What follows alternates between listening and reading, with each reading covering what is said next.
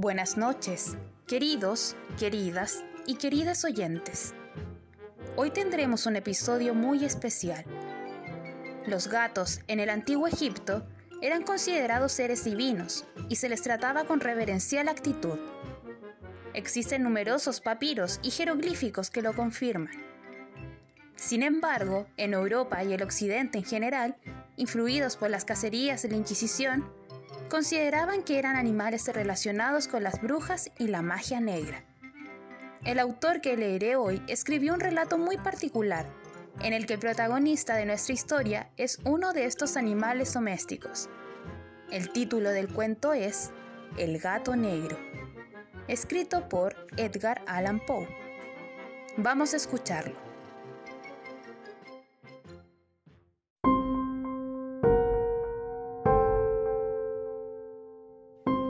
El gato negro. Ni espero, ni quiero que se dé crédito a la historia más extraordinaria, y sin embargo, más familiar que voy a referir. Tratándose de un caso en el que mis sentimientos se niegan a aceptar su propio testimonio, ya habría de estar realmente loco si así lo creyera. No obstante, no estoy loco, y con toda seguridad, no sueño. Pero mañana puedo morir, y quisiera aliviar hoy mi apenado espíritu. Deseo mostrar al mundo, clara y concretamente, una serie de simples acontecimientos domésticos, que por sus consecuencias me han aterrorizado, torturado y anonadado. A pesar de todo, no trataré de esclarecerlos. A mí casi no me han producido otro sentimiento que el de horror. Pero a muchas personas les parecerán menos terribles. Tal vez, más tarde, haya una inteligencia que reduzca mis fantasías al estado del lugar común. Alguna inteligencia más serena, más lógica y mucho menos excitable que la mía, encontrará tan solo en las circunstancias que relato con terror una serie normal de causas y defectos naturalísimos. La docilidad y humanidad de mi carácter sorprendieron desde mi infancia. Tan notable era la ternura de mi corazón, que había hecho de mí el juguete de mis amigos. Sentía una auténtica pasión por los animales, y mis padres me permitieron poseer una gran variedad de favoritos. Casi todo el tiempo lo pasaba con ellos, y nunca me consideraba tan feliz como cuando les daba de comer o los acariciaba. Con los años aumentó esta particularidad de mi carácter, y cuando fui hombre, hice de ella una de mis principales fuentes de goce. Aquellos que han profesado afecto a un perro fiel y sagaz no necesitarán explicaciones de la naturaleza o intensidad de los goces que eso puede producir. En el amor desinteresado de un animal, en el sacrificio de sí mismo, hay algo que llega directamente al corazón del que con frecuencia ha tenido ocasión de comprobar la amistad mezquina y la frágil fidelidad del hombre natural. Me casé joven. Tuve la suerte de descubrir en mi mujer una disposición semejante a la mía y habiéndose dado cuenta de mi gusto por estos favoritos domésticos, no perdió ocasión alguna de proporcionármelos de la especie más agradable. Tuvimos pájaros, un pez de color oro, un magnífico perro, conejos, un mono pequeño y un gato. Era este último animal muy fuerte y hermoso, completamente negro y de una sagacidad maravillosa. Mi mujer, que era en el fondo algo supersticiosa, hablando de su inteligencia, aludía frecuentemente a la antigua creencia popular, que consideraba a todos los gatos negros como brujas disimuladas. No quiere decir esto que hablara siempre en serio sobre este particular, y lo consigno sencillamente porque lo recuerdo. Plutón, así se llamaba el gato, era mi amigo predilecto. Solo yo le daba de comer, y me seguía siempre por la casa. E incluso me costaba trabajo impedirle que me siguiera por las calles.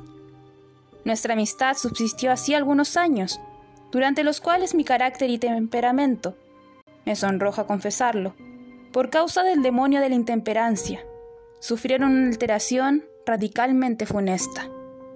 De día en día me hice más taciturno, más irritable, más indiferente a los sentimientos ajenos Empleé con mi mujer un lenguaje brutal. La afligí incluso con violencias personales. Naturalmente, mis pobres favoritos debieron notar el cambio de mi carácter. no solamente no les hacía caso alguno, sino que los maltrataba. Sin embargo, y por lo que se refiere a Plutón, aún despertaba este en mí la consideración suficiente para no pegarle. En cambio, no sentía ningún escrúpulo en maltratar a los conejos y al mono, y hasta al perro, cuando, por casualidad o afecto, se cruzaban en mi camino. Iba secuestrándome mi mal cada vez más, como consecuencia de mis excesos alcohólicos. Y andando el tiempo, el mismo Plutón, que envejecía y naturalmente se hacía un poco huraño, comenzó a conocer los efectos de mi perverso carácter. Una noche, al regresar a casa completamente ebrio, de vuelta de uno de mis frecuentes escondrijos del barrio, me pareció que el gato evitaba mi presencia.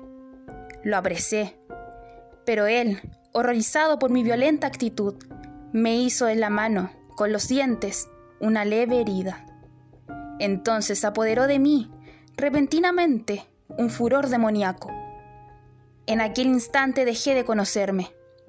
Se diría como si, de pronto, mi alma original hubiese abandonado mi cuerpo, y una ruindad superdemoniaca, saturada de ginebra, se filtró en cada una de las fibras de mi ser.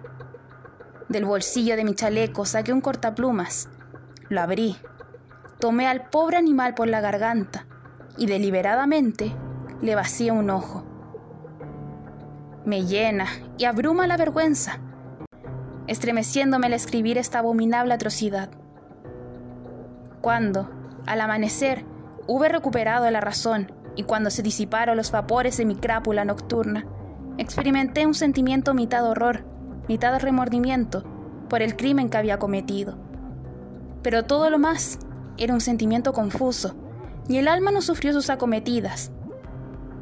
Lo confieso. Volví a sumirme los excesos y no tardé en ahogar en el vino todo recuerdo de mi acción. Curó entre tanto el gato lentamente. La órbita del ojo perdido presentaba, es cierto, un aspecto espantoso. Pero después, con el tiempo, no pareció que se daba cuenta de ello. Según su costumbre, iba y venía por la casa. Pero como debí suponer, en cuanto veía que me aproximaba a él, huía aterrorizado. Me quedaba aún lo bastante de mi antiguo corazón para que me afligiera aquella manifiesta antipatía en un ser que tanto me había amado anteriormente. Pero este sentimiento no tardó en ser desalojado por la irritación. Como para mi caída final e irrevocable, brotó entonces el espíritu de la perversidad, espíritu del que la filosofía no se cuida ni poco ni mucho. No obstante, tan seguro como que existe mi alma, creo que la perversidad es uno de los primitivos impulsos del corazón humano, una de esas indivisibles primeras facultades o sentimientos que dirigen el carácter del hombre. ¿Quién nos ha sorprendido muchas veces cometiendo una acción necia o vil por la única razón de que sabía que no debía cometerla? No tenemos una constante inclinación, pese a lo excelente de nuestro juicio, a violar lo que es la ley, simplemente porque comprendemos que es la ley. Digo que este espíritu de perversidad hubo de producir mi ruina completa. El vivo e insondable deseo del alma de atormentarse a sí misma, de violentar su propia naturaleza, de hacer el mal por amor al mal, me impulsaba a continuar y últimamente a llevar a prolongar el suplicio que había infligido al inofensivo animal. Una mañana, a sangre fría, ceñí un nudo corredizo en torno a su cuello y lo arqué de la rama de un árbol. Lo ahorqué con mis ojos llenos de lágrimas, con el corazón desbordante del más amargo remordimiento. Lo ahorqué porque sabía que él me había amado y porque reconocía que no me había dado motivo alguno para encorelizarme con él. Lo ahorqué porque sabía que al hacerlo cometía un pecado, un pecado mortal que comprometía mi alma inmortal, hasta el punto de colocarla, si esto fuera posible, lejos incluso de la misericordia infinita del muy severo y misericordioso Dios. En la noche siguiente, al día en que fue cometida acción tan cruel, me despertó del sueño el grito de fuego. Ardían las cortinas de mi lecho. La casa era una gran hoguera. Mi mujer, un criado y yo logramos escapar, no sin vencer grandes dificultades. La destrucción fue total. Quedé arruinado, y me entregué desde entonces a la desesperación. No intento establecer relación alguna entre causa y efecto con respecto a la atrocidad y el desastre. Estoy por encima de tal debilidad. Pero me limito a dar cuenta de una cadena de hechos y no quiero omitir el menor eslabón. Visité las ruinas al día siguiente del incendio. Excepto una, todas las paredes habían derrumbado. Esta sola excepción la constituía un delgado tabique interior, situado casi en la mitad de la casa, contra el que se apoyaba la cabecera de mi lecho. Allí, el enlucido había resistido gran parte de la acción del fuego, hecho que atribuía haber sido renovada recientemente. En torno a aquella pared se congregaba la multitud, y numerosas personas examinaban una parte del muro con viva atención. Excitaron mi curiosidad las palabras extraño, singular y otras expresiones parecidas. Me acerqué y vi, a modo de un bajo relieve esculpido sobre la blanca superficie, la figura de un gigantesco gato. La imagen estaba copiada con una exactitud realmente maravillosa. Rodeaba el cuello del animal una cuerda. Apenas hube visto esta aparición, porque en ese momento yo no podía considerar aquello más que como una aparición. Mi asombro y mi terror fueron extraordinarios. Por fin, vino en mi ayuda a la reflexión. Recordaba que el gato había sido arcado en un jardín contiguo a la casa. A los gritos de alarma, el jardín fue invadido inmediatamente por la muchedumbre, y el animal debió de ser descolgado por alguien del árbol y arrojado a mi cuarto por la ventana abierta. Indudablemente, se hizo esto con el propósito de despertarme. El derrumbamiento de las restantes paredes había comprimido a la víctima de mi crueldad en el yeso recientemente extendido. La cal del muro, en combinación con las llamas y el amoníaco del cadáver, produjo la imagen tal como yo la veía. Aunque prontamente satisfice así mi razón, ya que no por completo mi conciencia, no dejó, sin embargo, de grabar en mi imaginación una huella profunda, el sorprendente caso que acabo de dar cuenta. Durante algunos meses no pude liberarme del fantasma del gato, y en todo este tiempo nació en mi alma una especie de sentimiento que se parecía, aunque no lo fuera, al remordimiento. Llegué incluso a lamentar la pérdida del animal y a buscar en torno mío, en los miserables tugurios que a la sazón frecuentaba, otro favorito de la misma especie, y de facciones parecidas que pudiera sustituirle. Una noche, hallándome medio aturdido en un bodegón infame, atrajo repentinamente mi atención a un objeto negro que yacía en lo alto de uno de los inmensos barriles de ginebra y ron que componían el mobiliario más importante de la sala. Hace ya algunos momentos que miraba a lo alto del tonel y me sorprendió no haber advertido el objeto colocado encima. Me acerqué a él y lo toqué. Era un gato negro, enorme, tan corpulento como Plutón, al que se parecía en todo menos en un pormenor. Plutón no tenía un solo pelo blanco en todo el cuerpo, pero ese tenía una señal ancha y blanca, de forma indefinida, que le cubría casi toda la región del pecho.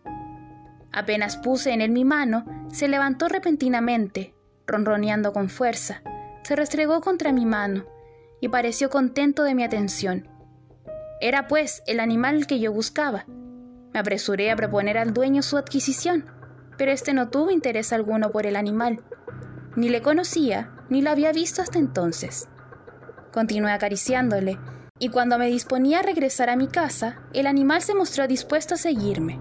Se lo permití, e inclinándome de cuando en cuando para acariciarle, caminamos hacia mi casa. Cuando llegó a ella, se encontró como si fuera la suya, y se convirtió rápidamente en el mejor amigo de mi mujer. Por mi parte, no tardó en surgir en mí una antipatía hacia él. Era, pues, precisamente, lo contrario de lo que yo había esperado. No sé cómo ni por qué sucedió esto, pero su evidente ternura me enojaba y casi me fatigaba. Poco a poco, estos sentimientos de disgusto y fastidio fueron aumentando, hasta convertirse en la amargura del odio. Yo evitaba su presencia. Una especie de vergüenza mezclada con el recuerdo de mi primera crueldad me impidió que lo maltratara. Durante algunas semanas me abstuve de pegarle o de tratarlo con violencia. Pero gradual e insensiblemente llegué a sentir por él un horror indecible. Y eludir en silencio, como si huyera de la peste, su odiosa presencia. Lo que despertó enseguida mi odio por el animal fue el descubrimiento que hice a la mañana siguiente del día de haberlo llevado a casa. Como Plutón, también él había sido privado de uno de sus ojos. Sin embargo, esta circunstancia contribuyó a hacerlo más grato a mi mujer, quien poseía grandemente, como ya he dicho, la ternura de sentimientos que fue en otro tiempo mi rasgo característico, y el frecuente manantial de mis placeres más sencillos y puros. No obstante, el cariño que el gato me demostraba parecía crecer en razón directa de mi odio hacia él. Con una tenacidad imposible de hacer comprender al lector, seguía constantemente mis pasos. En cuanto me sentaba, se acurrucaba bajo mi silla, o saltaba sobre mis rodillas, cubriéndome con sus caricias espantosas. Si me levantaba para andar, se metía entre mis piernas y casi me derribaba, o bien trepaba por mis ropas, clavando sus largas y agudas garras hasta mi pecho. En tales instantes hubiera querido matarlo de un golpe, pero me lo impedía en parte el recuerdo de mi primer crimen, y sobre todo, me apresura a confesarlo, el verdadero terror del animal. Este miedo no era positivamente el de un mal físico, y sin embargo, me sería muy difícil definirlo de otro modo. Casi me ruboriza confesarlo. Aún en esta celda de malhechor, casi me avergüenza confesar que el horror y el pánico que me inspiraba el animal se habían acrecentado a causa de una de aquellas fantasías más perfectas que es posible imaginar. No pocas veces mi mujer había llamado mi atención con respecto al carácter de la mancha blanca, de que hablado, y que constituía la única diferencia perceptible entre el animal extraño y aquel que había matado yo. Recordará, sin duda, el lector, que esta señal, aunque grande, tuvo primitivamente una forma indefinida, pero gradualmente, por fases imperceptibles, había concluido adquiriendo una nitidez rigurosa de contornos. En ese momento, era la imagen de un objeto que solo con nombrarlo me hace temblar. Era, sobre todo, lo que me hacía mirarle como un monstruo de horror y repugnancia. Y lo que, si me hubiera atrevido, me hubiese impulsado a librarme de él. Era ahora, en fin, la imagen de una cosa abominable y siniestra. La imagen de la horca. Oh lúgubre y terrible máquina. Máquina de espanto y crimen, de muerte y agonía. Yo era entonces verdaderamente un miserable, más allá de la miseria posible de la humanidad. Y pensar que una bestia brutal, cuyo hermano había yo aniquilado con desprecio, una bestia brutal era capaz de engendrar en mí, hombre formado imagen del Altísimo, tan insoportable angustia.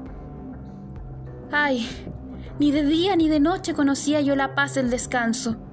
Ni un solo instante durante cada jornada me dejaba el animal y de noche, a cada momento, cuando salía de mis sueños llenos de indefinible angustia, era tan solo para sentir el aliento tibio de aquel sobre mi rostro, y su enorme peso, encarnación de una pesadilla que yo no podía separar de mí, parecía eternamente gravitar sobre mi corazón. Bajo tales tormentos sucumbió lo poco que había de bueno en mí.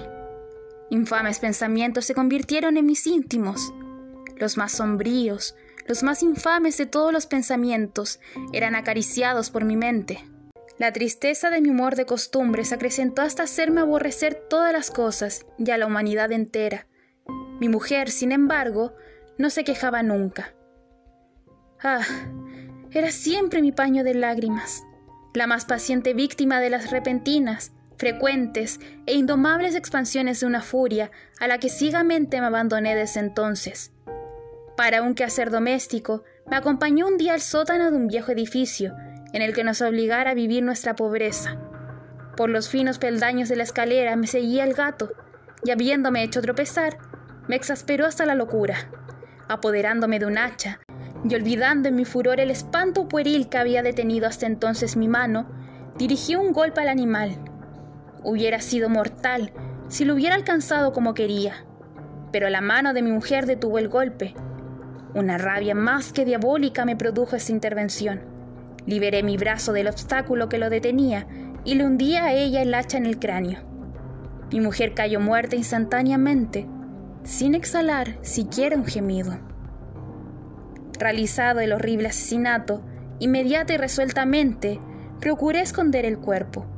Me di cuenta de que no podía hacerlo desaparecer de la casa, ni de día ni de noche, sin correr el riesgo de que se enteraran los vecinos. Asaltaron mi mente varios proyectos.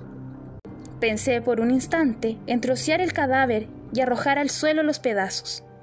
Resolví después cavar una fosa en el piso de la cueva. Luego pensé arrojarlo al pozo del jardín.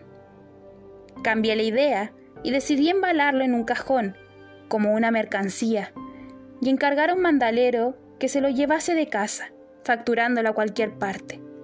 Pero por último, me detuvo ante un proyecto que consideré el más factible. Me decidí a emparedarlo en el sótano, como se dice que hacían en la Edad Media los monjes con sus víctimas. La cueva parecía estar construida, a propósito para semejante proyecto. Los muros no estaban levantados con el cuidado de costumbre, y no hacía mucho tiempo habían sido cubiertos en toda su extensión por una capa de yeso, al que la humedad no dejó endurecer. Había, por otra parte, un saliente en uno de los muros, producido por una chimenea artificial o especie de hogar, que quedó luego tapado y dispuesto de la misma forma que el resto del sótano. No dudé que me sería fácil quitar los ladrillos a aquel sitio, colocar el cadáver y emparedarlo del mismo modo, de forma que ninguna mirada pudiese descubrir nada sospechoso. No me engañé en mis cálculos, y ayudado por una palanca, separé sin gran dificultad los ladrillos. Habiendo luego aplicado cuidadosamente el cuerpo contra la pared interior, lo sostuve en esta postura, hasta poder restablecer, sin gran esfuerzo, toda la estructura a su estado primitivo. Con todas las precauciones imaginables, me procuré una argamasa de cal y arena. Preparé una capa que no podía distinguirse de la primitiva y cubrí escrupulosamente con ella el nuevo tabique. Cuando terminé, vi que todo había resultado perfecto. La pared no presentaba la más leve señal de arreglo. Con el mayor cuidado, barrí el suelo y recogí los escombros. Miré triunfalmente en torno mío y me dije, por lo menos, aquí mi trabajo ha sido infructuoso. Mi primera idea, entonces, fue buscar al animal que había sido el causante de tan tremenda desgracia, porque, al fin, había resuelto matarlo. Si en aquel momento hubiera podido encontrarle, nada hubiese evitado su destino. Pero parecía que el animal, ante la violencia de mi cólera, se había alarmado y procuraba no presentarse ante mí, desafiando desde sus refugios mi mal humor. Imposible describir o imaginar la intensa, la pasible sensación de alivio que trajo a mi corazón la ausencia de la detestada criatura. En toda la noche no se presentó, y esta fue la primera que gocé desde su entrada a la casa. Dormí, a pesar de todo, tranquila y profundamente. Sí, Dormí así con el peso de aquel asesinato en mi alma. Transcurrieron el segundo y el tercer día. Mi verdugo no vino. Como un hombre libre, respiré una vez más. En su terror, el monstruo había abandonado para siempre aquellos lugares. Ya no volvería a verle nunca. Mi dicha era infinita. Me importaba muy poco la criminalidad de mi tenebrosa acción. Cincó una especie de sumario que apuró poco las averiguaciones. También se dispuso un reconocimiento, pero naturalmente nada podía descubrirse. Yo daba por asegurada mi felicidad futura. Al cuarto día, después de haberse cometido el asesinato, se presentó inopinadamente en mi casa un grupo de agentes de policía y procedió de nuevo a una rigurosa investigación del local. Sin embargo, confiado en lo impenetrable del escondite, no experimenté ninguna turbación. Los agentes quisieron que les acompañase en sus pesquisas. Fue explorado hasta el último rincón por tercera o cuarta vez. Bajaron, por último, a la cueva. No me alteré lo más mínimo. Como el de un hombre que reposa en la inocencia, mi corazón latía pacíficamente. Recorrí el sótano de punta a punta, crucé los brazos sobre el pecho y me pasé indiferente de un lado a otro. Plenamente satisfecha, la policía se disponía a abandonar la casa. Era demasiado intenso el júbilo de mi corazón para que pudiera reprimirlo. Sentía la viva necesidad de decir una palabra, una palabra tan solo, a modo de triunfo, y hacer doblemente evidente su convicción con respecto a mi inocencia. Señores, dije por último, y cuando los agentes subían la escalera, es para mí una gran satisfacción haber desvanecido sus sospechas. Deseo a todos ustedes una muy buena salud y un poco más de cortesía. Dicho sea de paso, señores, tienen ustedes aquí una casa muy bien construida. Apenas sabía lo que hablaba, en mi furioso deseo de decir algo con aire deliberado. Puedo asegurar que esta es una casa excelentemente construida. Estos muros, ¿se van ustedes, señores? Estos muros están construidos con gran solidez. Entonces, por una fanfarronada frenética, golpeé con fuerza, con un bastón que tenía en la mano en ese momento, precisamente sobre la pared del tabique, tras el cual yacía la esposa de mi corazón. ¡Ay! Que por lo menos Dios me proteja y me libre de las garras del archidemonio. Apenas se hubo hundido en el silencio el eco de mis golpes, me respondió una voz desde el fondo de la tumba. Era primero una queja, velada y entrecortada como el sollozo de un niño. Después, enseguida, se convirtió en un grito prolongado, sonoro y continuo, infrahumano. Un alarido, un aullido mitad horror, mitad triunfo, como solamente puede brotar del infierno. Como solamente puede brotar del infierno. Fue una horrible armonía que surgiera al unísono de las gargantas de los condenados en sus torturas y de los demonios que gozaban en la condenación. Sería una locura expresaros mis pensamientos. Me sentí desfallecer y tambaleándome caí contra la pared opuesta. Durante un instante se detuvieron en los escalones los agentes. La sorpresa y el pavor los había dejado atónitos. Un momento después, doce brazos robustos atacaron la pared. Esta cayó a tierra de un golpe. El cadáver, muy desfigurado ya y cubierto de sangre coagulada, apareció rígido ante los ojos de los circunstantes. Sobre su cabeza, con las rojas fauces dilatadas y llameando el único ojo, se posaba el odioso animal, cuya astucia me llevó al asesinato y cuya reveladora voz me entregaba al verdugo.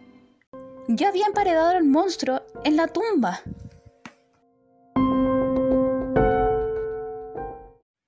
Y así es, amigos de lo macabro y lo tenebroso, que termina el relato de hoy.